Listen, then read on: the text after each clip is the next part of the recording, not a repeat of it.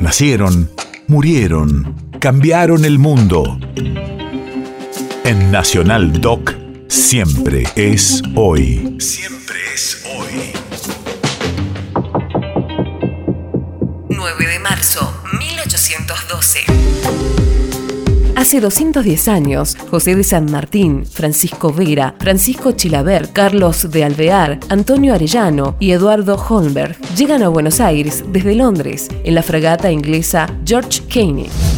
Radio de la memoria. San Martín había embarcado con lo más voluminoso y necesario de su equipaje, los varios cajones que contenían su nutrida biblioteca. También, entre sus pocas pertenencias, traía una adquisición reciente, un sable corvo.